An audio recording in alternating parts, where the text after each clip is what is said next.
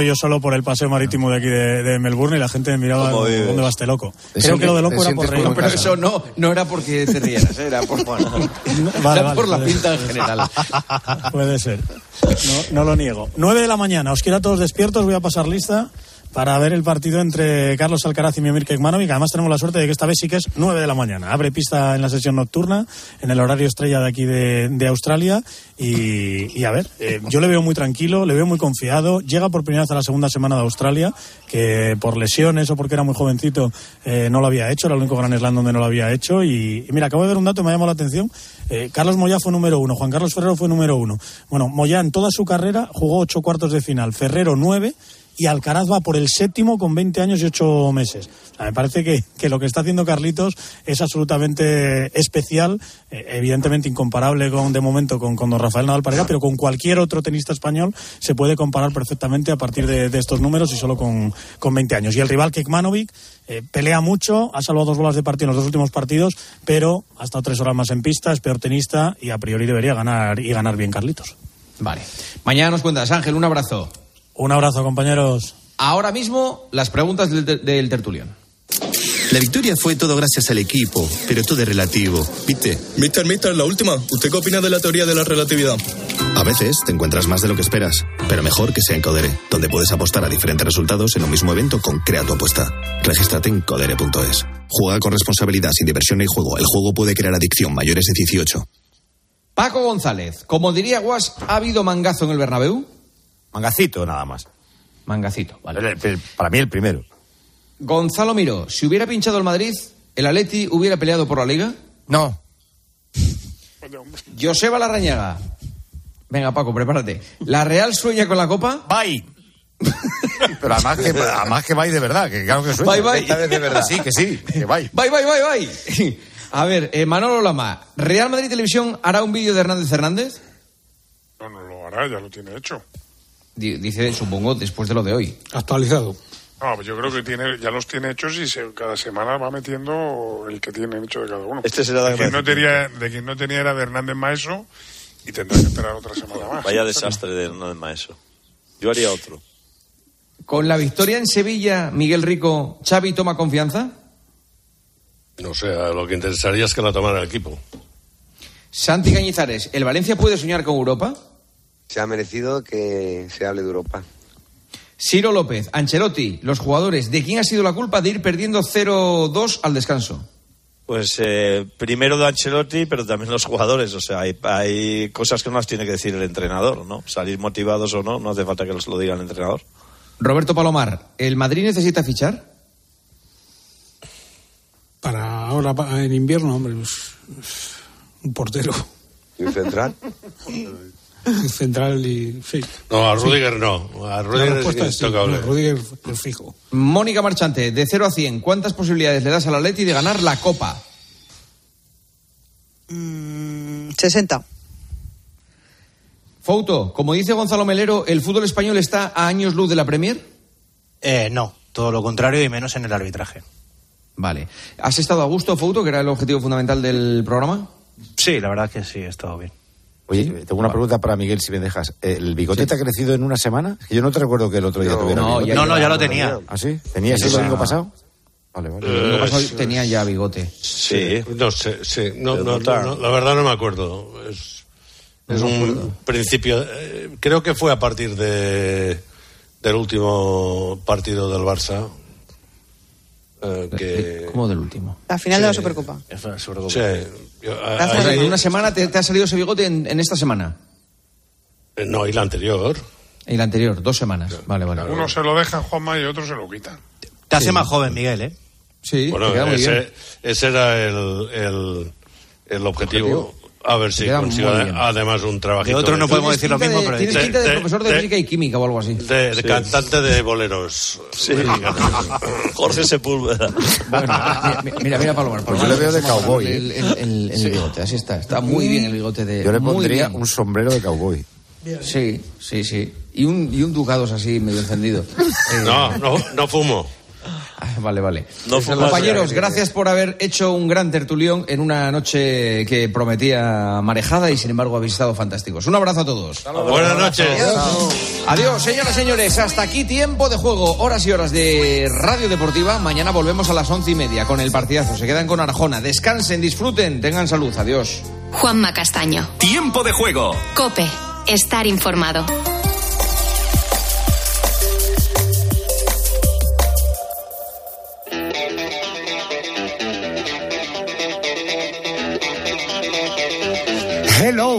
How are you? Muy buenas noches, bienvenidos. Esto es la noche de Arjona. Arranca la semana del 22 de enero. En la realización del programa está Javier Campos y el equipo que nos anticipa el contenido, Mónica García, la dama negra del programa. Buenas noches. Hola Adolfo, buenas noches. Pues abrimos hoy el expediente de Daria Saltikova. Nos tenemos que retrotraer al año 1768. Nos vamos hasta Rusia. Esta señora ha pasado a la historia como la torturadora. Llegó a torturar y matar a 138 criados, sirvientes, por el simple capricho de torturarlos. Bueno, es el gustazo de trabajar para esta señora, ¿verdad? En todo caso, es el expediente de nuestra crónica negra. Carmen Cerván, buenas noches. Hola Adolfo, buenas ¿Te noches. lleva el especial de esta noche? Bueno, pues hemos invitado al programa a gente que sabe mucho de que puede servicios secretos. Nos vamos a colar en la trastienda de los servicios secretos españoles para descubrir lo que nadie o casi nadie sabe. Eso es muy peligroso. No tanto. Te cubriremos las espaldas en todo momento. Y si hay problemas, te evacuaremos sin mayor complicación.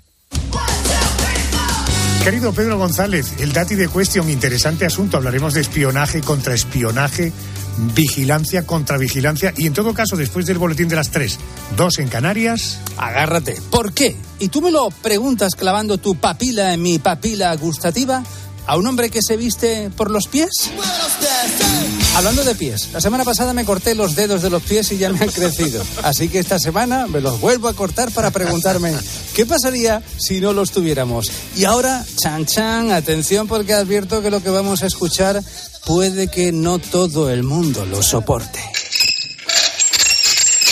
¿Por qué hay sonidos Baja eso. que nos dan de entera?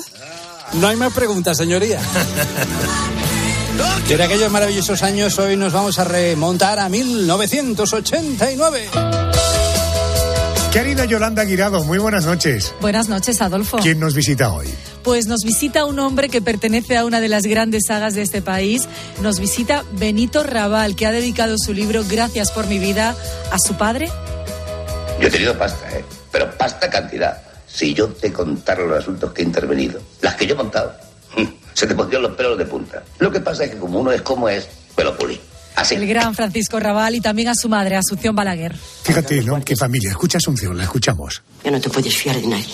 Desde que nos registraron una casa y nos bajaron al cuartelillo, ya no vienen por Asunción Balaguer, Paco Raval. Y esta noche le preguntaré a Benito si Teresa Raval, su hermana, cuando él era pequeño, le hablaba como hablaba a los niños. Andrés, buenas noches. Buenas noches, Arjona. Vamos a hacer ejercicio de memoria. Vamos a ver de qué, por ejemplo, habla- hablaba Carlos Herrera en una semana como esta, pero del año pasado, para poner a prueba la percepción del tiempo de nuestros oyentes.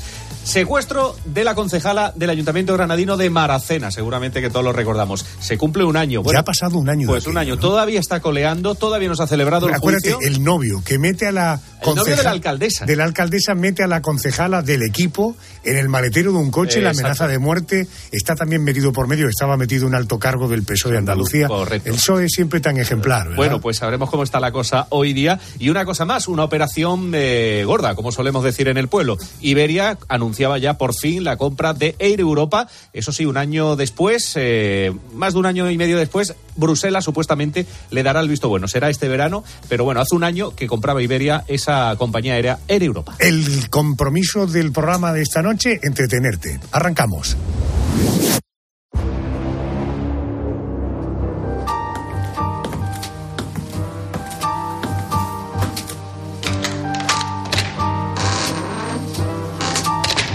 Crónica Negra.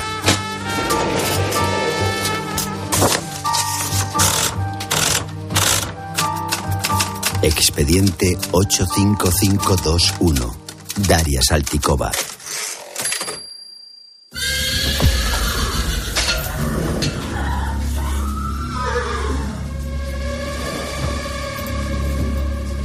Ilín era el mozo de cuadras al servicio de la señora Salticova.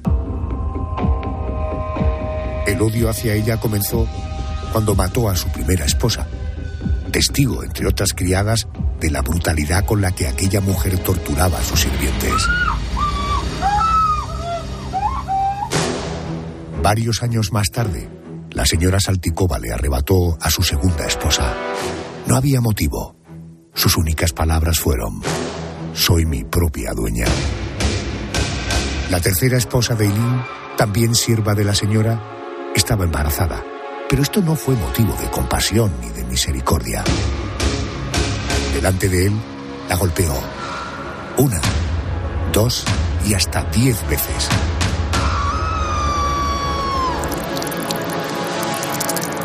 Se desangró en el patio.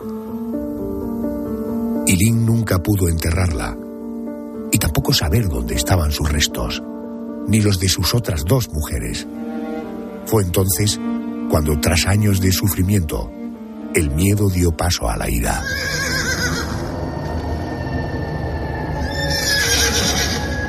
Una mañana mientras limpiaba los caballos, Ilín le comentó a otro siervo llamado Martinov el plan que tenía en la cabeza.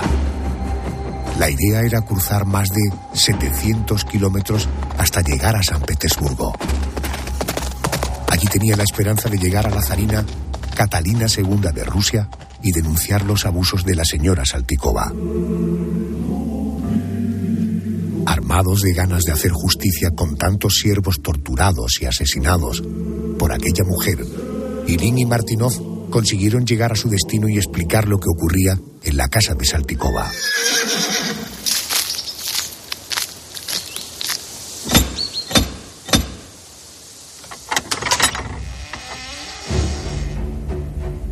Catalina, la zarina, la grande, ordenó interrogar a miles de personas cuyos testimonios sirvieron para descubrir lo que estaba pasando en aquellas lejanas tierras.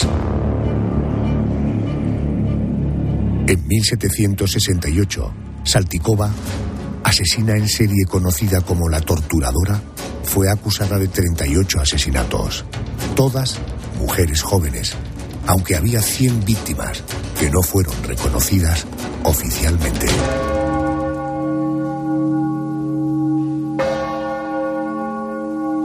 Como castigo, fue recluida en un convento, siendo antes encadenada ante el pueblo durante una hora. En su cuello colgaba un cartel que decía, esta mujer ha matado y torturado.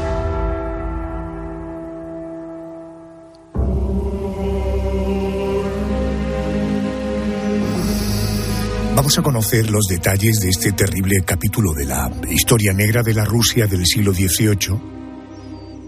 Y me quiero ayudar de el testimonio, la investigación de Victoria Pascual. Ella es autora del libro Asesinas. ¿Por qué matan las mujeres? Lo publica la editorial Pinolia. Querida Victoria, muy buenas noches y bienvenida.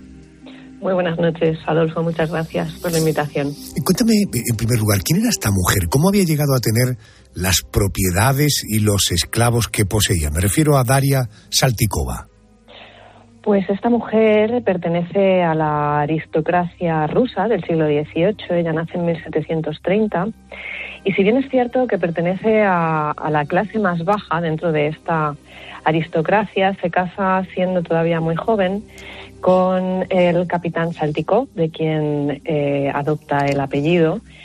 Y en este matrimonio, en esta unión, pues ella consigue dar un importante salto dentro de la nobleza, ya que él, el capitán Saltikov, pertenecía a la alta nobleza y estaba emparentado con, pues, con grandes familias eh, rusas.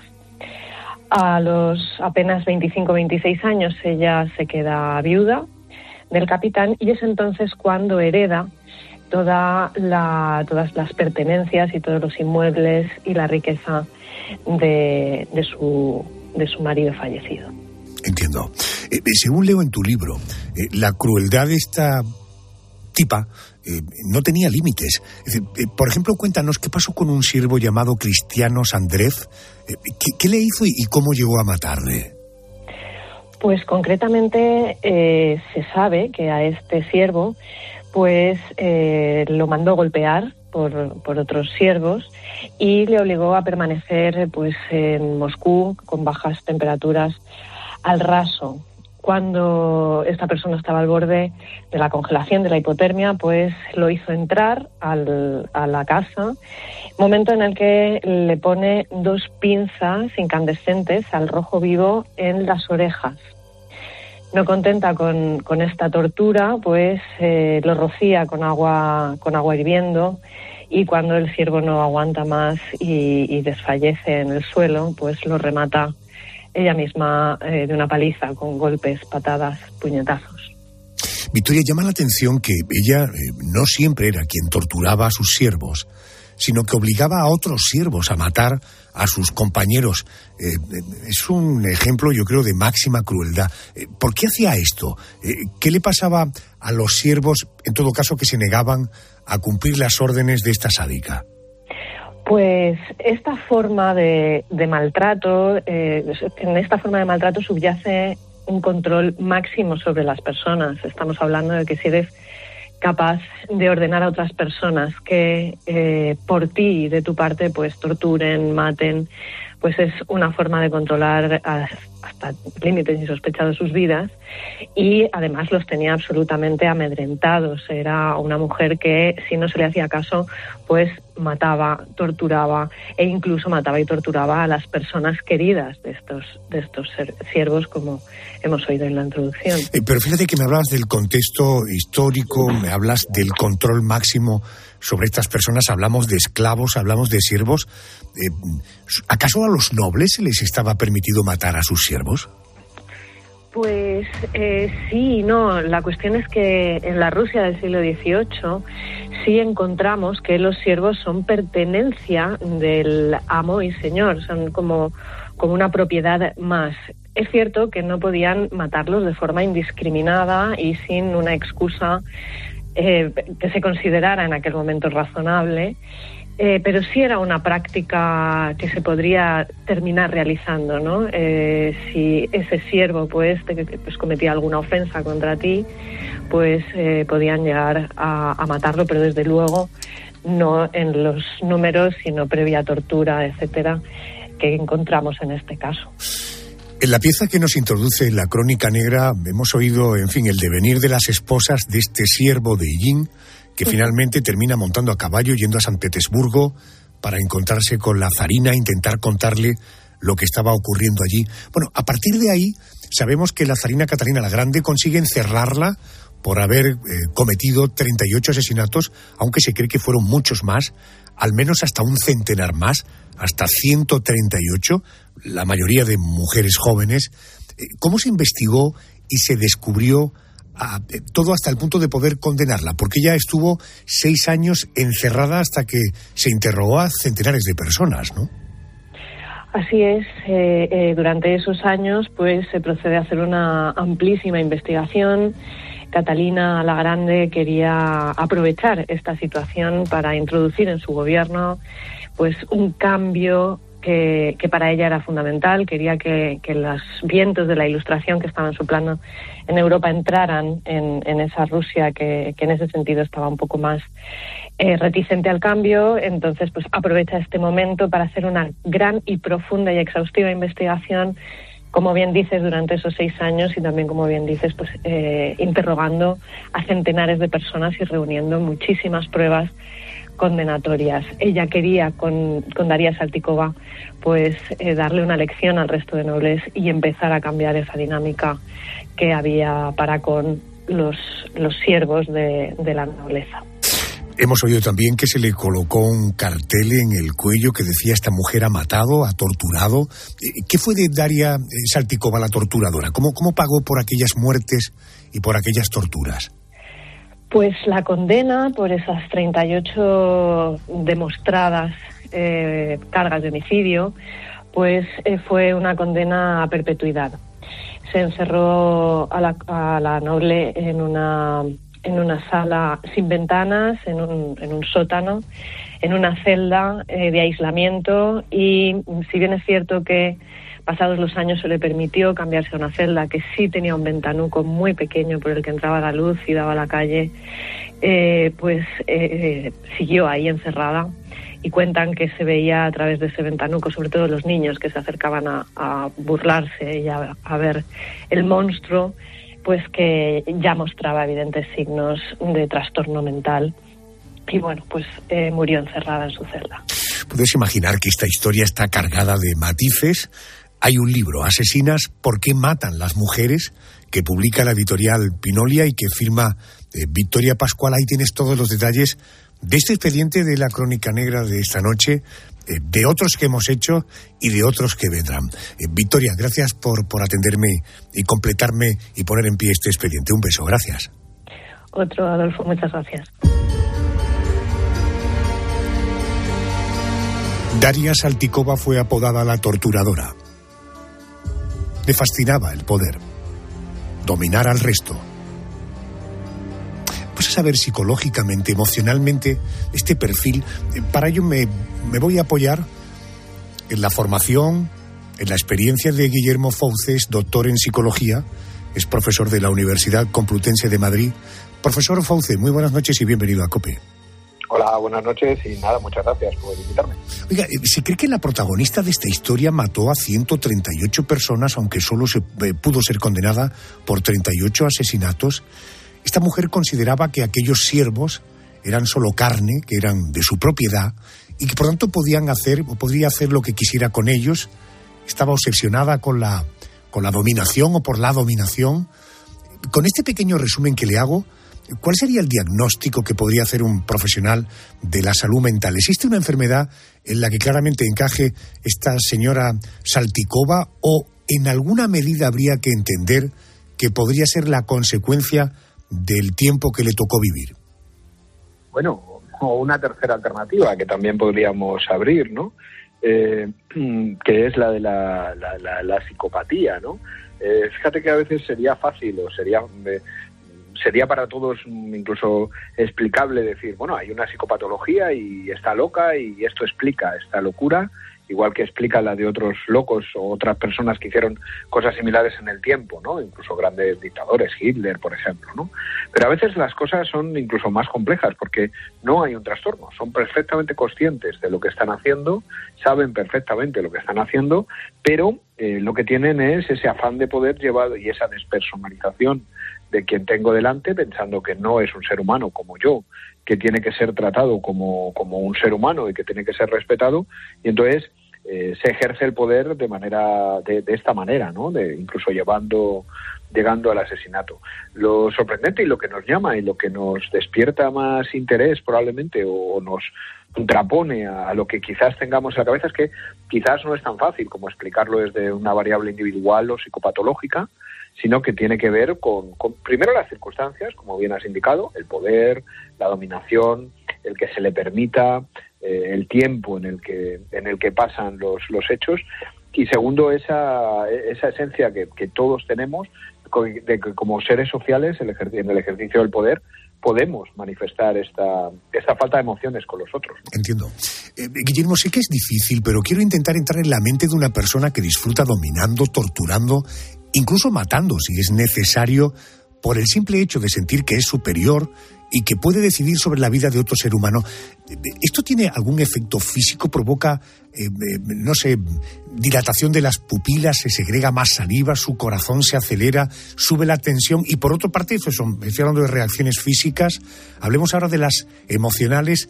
Eh, ¿Esto le puede provocar euforia, ansiedad, felicidad? ¿Cuál sería el cuadro que podría definir a un personaje así? Bueno, fundamentalmente, como bien indicas, el refuerzo de lo que uno está haciendo, ¿no? El sentirse por encima del bien y del mal, el sentirse por encima de los otros, el, el, el sentir eh, una especie de éxtasis y de disfrute. De hecho, en, en la mayoría, muchos casos eh, necesitan ese, ese ejercicio de la crueldad para poder eh, incluso disfrutar, ser felices, ¿no? Se enganchan al ejercicio de esa crueldad. Eh, se enganchan a, al, bueno, a, las, a los neurotransmisores que aparecen y que surgen eh, cuando se ejerce, a los efectos físicos y a los efectos psicológicos.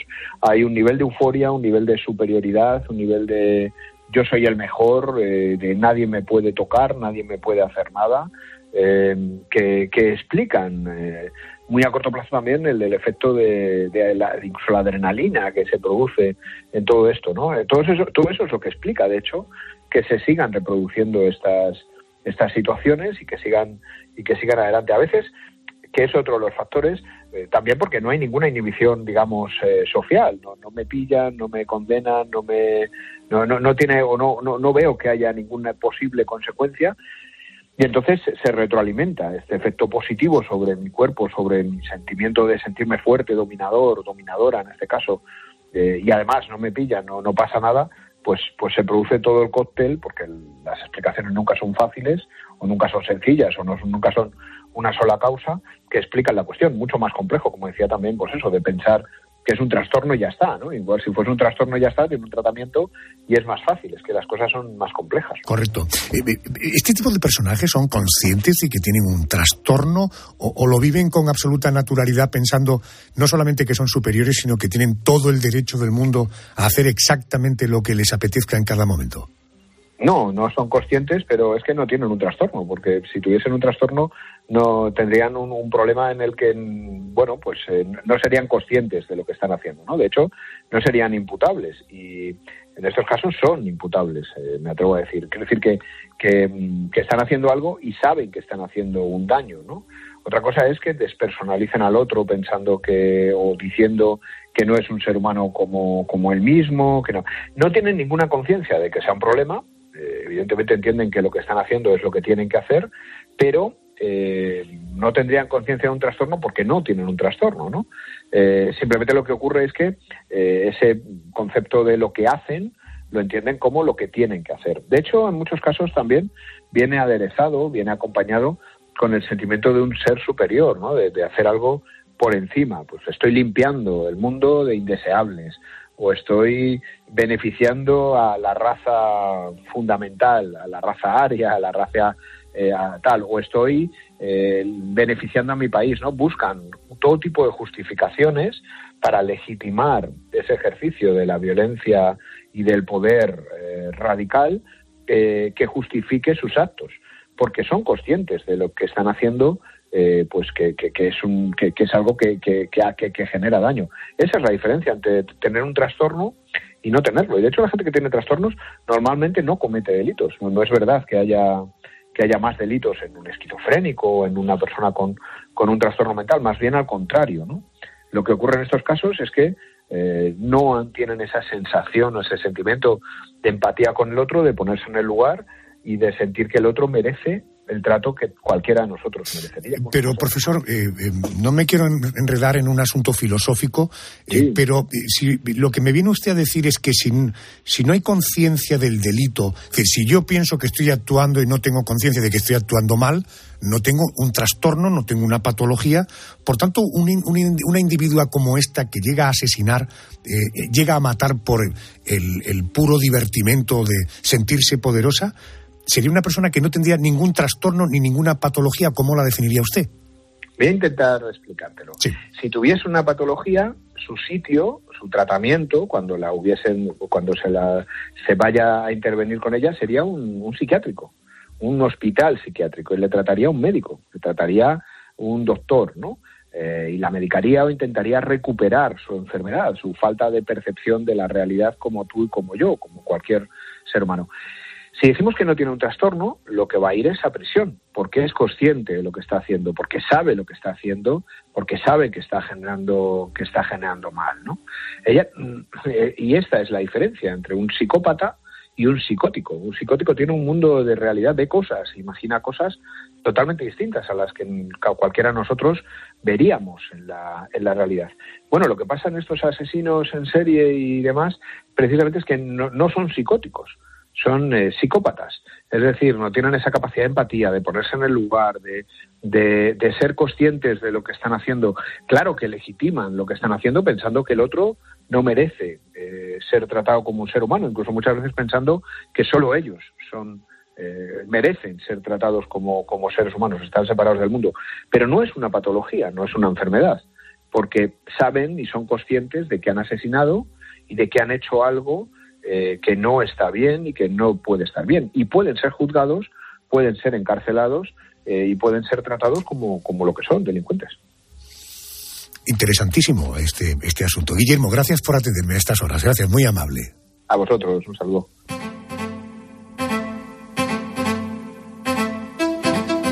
Este asunto queda abierto, pero a lo largo de la